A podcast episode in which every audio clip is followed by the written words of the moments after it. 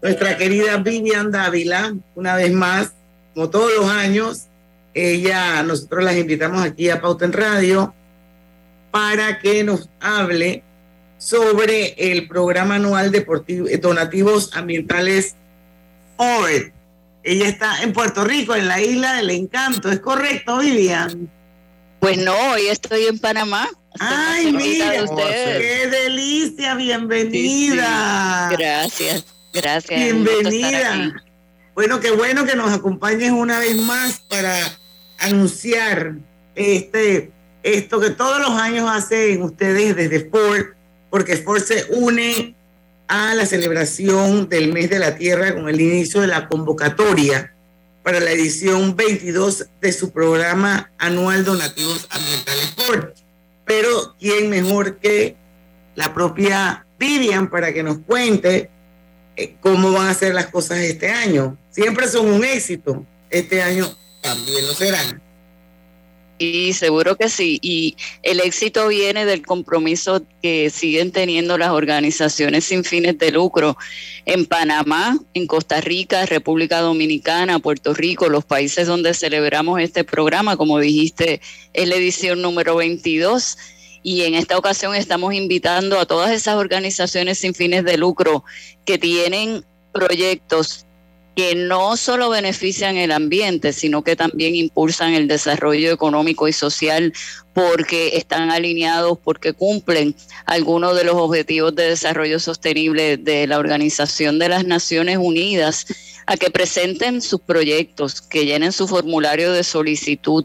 Lo único que tienen que hacer es ingresar a la página donativos ambientales Ford y allí se van a encontrar todas las reglas, condiciones, detalles, se registran como usuario y pueden entonces llenar su formulario de solicitud.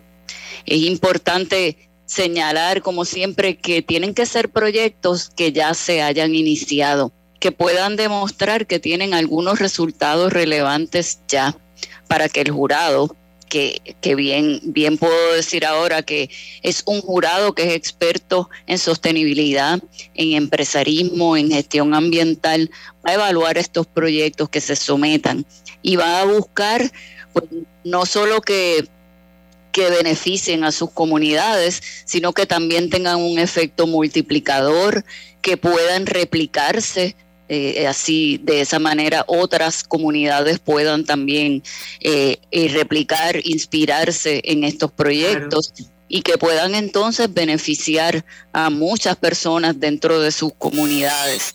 Así que es importante que puedan demostrar esos resultados, así que no pueden ser ideas que aún no se hayan iniciado. Tienen que ser ya en proyectos en marcha. Correcto. en marcha, bueno, uno si ponemos en perspectiva en cifras, saludos Vivian, creo que no nos habíamos saludado, buenas tardes, placer saludarla nuevamente. Igual, Pero es como el tercer, a ver, 2020, 21, es como la cuarta, la cuarta vez que nos encontramos. Y qué gusto que esté acá en, nuestro país. Eh, si, si, lo ponemos en cifras, eh, el impacto que ha tenido a lo largo de estos 22 años este programa, eh, qué nos diría al respecto? Nosotros calculamos que en estos 21 que ya se han realizado hemos aportado más de 1.9 millones de dólares a cientos de proyectos en la región. Y este año vamos a estar distribuyendo 56 mil dólares entre esos proyectos que el jurado elija como ganadores. El jurado no solo los elige, sino que también de acuerdo a la propuesta que han presentado, a sus objetivos, a sus necesidades de recursos, a las alianzas que también puedan tener para ayudarles, pues ellos son los que designan cuál es el monto asignado para cada una de estas organizaciones cuyos proyectos son electos. Y también es importante que caigan en una por lo menos una de las cuatro categorías que tenemos en el certamen, que son recuperación y conservación de la biodiversidad, gestión de residuos, energías renovables, seguridad alimentaria. Son cuatro categorías, así que dentro de una de ellas pues tienen que, que estar sometiendo su proyecto. Y fecha, fecha de la convocatoria, que yo creo que es bien importante, de qué fecha a qué fecha pueden pues participar. Sí, desde ya tienen hasta el 31 de mayo. Son seis semanas el periodo de convocatoria, pero no lo dejen para lo último porque el tiempo pasa muy rápido. Y sí, el formulario es muy sencillo, pero sí tienen que presentar pues todos los objetivos que tienen, cómo lo van a cumplir, cuál es su cronograma de trabajo, cuáles son los integrantes de su equipo, cuáles son las alianzas que les ayudan a mantener este proyecto a través del tiempo, cuál es el presupuesto que necesitan, cómo utilizarían nuestro presupuesto para poder impulsar su proyecto, porque nosotros vamos a estarle dando seguimiento, tenemos un equipo de consultoría que cuando se eligen ganadores los acompaña para adecuar esta propuesta presentada originalmente a la cantidad de fondos que reciben, para que luego entonces nos puedan informar y hacernos partícipe de cuáles son esos beneficios que están llevando a la comunidad. Tienen que un informe a los seis meses de recibir el donativo y luego al año, que es cuando deben estar completando su proyecto. Usted, usted hablábamos al principio que deben ser empresas ya creadas, digo, eh, eh, proyectos ya creados. Cuando hablamos de creados, ¿tienen algún requerimiento en cuanto a los papeles? O sea, deben ser tipo fundación, personal. O sea, ¿cómo, se maneja esa parte del papeleo para que las personas lo sepan? Sí, tienen que ser organizaciones sin fines de lucro que tengan personalidad jurídica, o sea, que estén debidamente establecidas como tal en su país de origen, en el país en que, en que tienen su funcionamiento, su proyecto tienen que tener también pues una cuenta bancaria bajo esa personalidad jurídica también. Así que eso también es parte de lo que tienen que someter en su formulario de solicitud. Vivian, Vivian Dávila, yo creo que vale la pena que revisemos em, las cuatro categorías y las expliquemos un poquito más para que la gente esté clara realmente eh, cómo debe ser o cómo debe llenar ese formulario y lo que las categorías que se van a premiar. Sí, conservación y recuperación de la biodiversidad es la primera y tal vez en las que más proyectos recibimos porque es bien amplia, porque incluye proyectos que estén vinculados a la protección o a la recuperación y conservación de los ecosistemas, bien sea su flora, su fauna y el recurso agua. La segunda sería seguridad alimentaria, que ahí caben proyectos de agricultura ecológica y son estos proyectos que estén vinculados al manejo sostenible de los ecosistemas que sean estratégicos para que entonces la comunidad pueda tener disponibilidad y acceso a consumo de alimentos saludables, especialmente en comunidades vulnerables la gestión de residuos, que son aquellos proyectos que ayudan a las comunidades a reducir, a reutilizar, reciclar, recuperar esos residuos que se generan naturalmente, ¿verdad? Y a lograr que poco a poco pues se vaya fortaleciendo una cultura ciudadana que sea dirigida al manejo correcto de los desechos. Y por último, energías renovables, que ahí caben todos los proyectos que usan fuentes de energía que son basadas en los recursos naturales renovables como sol, viento, agua, biomasa eh, o animal, para que de esa manera pues contribuyan verdad a, uno de los, de los problemas más grandes que hay en cuanto a cambio climático. Sí, yo, yo todavía nos quedan algunos minutos porque pues ya esto tiene un antecedente, tenemos antecedentes de muchos años, lo hemos conocido a través de, porque generalmente venimos, promocionamos y después estoy seguro que vendremos y conoceremos pues quién, quién lo gana.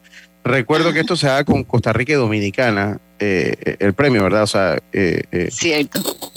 Eh, y sería interesante conocer algunas de las iniciativas en las que, las que, en las que ha impactado eh, eh, lo que son la, eh, lo que lo que es el programa de donativos ambientales FOR. Sí, el año te puedo te puedo contar de los ganadores del año pasado de 2022 que aún están ya en las fases finales de sus proyectos. El año pasado tuvimos tres ganadores de Panamá, dos de Costa Rica y uno de República Dominicana. Los de Panamá son proyectos fantásticos que involucran la comunidad, que es algo pues bien importante que buscamos. Uno de ellos es el proyecto que tiene la Asociación Biológica eh, de Ciencias Biológicas BioFuture, que está trabajando en el Cerro La Vieja, en Coclé. están buscando pues eh, convertir un centro que ya existía ya en un centro de conservación comunitaria de biodiversidad. Tenemos también la Asociación Ecostudio, que está trabajando con el Parque Botánico Panamá, que ellos están trabajando con la recolección y protección de flora nativa, rescatándola a través de las comunidades, o sea, en colaboración con las comunidades, están llevando a cabo investigaciones con eso que están recogiendo sobre biodiversidad y también llevando mucha educación para que entonces pues las mismas comunidades se apoderen de estar protegiendo la flora que les rodea y la Fundación Proecoazuero, que está trabajando en educar y promover prácticas agrícolas sostenibles a través de esos comités ambientales locales, especialmente en comunidades rurales. Así que como ven, pues estos proyectos no solo ayudan al ambiente, sino que buscan ser sostenibles en el tiempo y empoderan a la comunidad a ellos hacer el trabajo, que es parte de lo que, que es parte de lo bonito del programa, que, que no es un proyecto que entra y sale, unas personas que solo lo trabajan, sino que involucran a la comunidad y les educan y les ayudan para que eso continúe a través del tiempo, que es principalmente la misión del programa. Interesante. Bueno, estamos conversando para los que nos acaban de sintonizar con Vivian Dávila. Ella es la gerente de Asuntos Públicos y Comunicaciones para Ford en Centroamérica y Caribe. Y me parece que deberíamos utilizar estos últimos minutitos que nos quedan, Vivian, de la entrevista, para repetir nuevamente eh, la página web a la que pueden acceder los interesados en participar eh, este año en el programa Donativos Ambientales Ford 2023. Deben acceder a la página donativosambientalesford.com.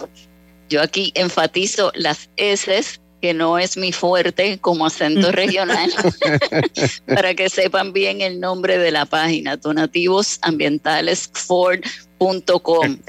Allí van a encontrar el formulario de solicitud, las reglas, condiciones.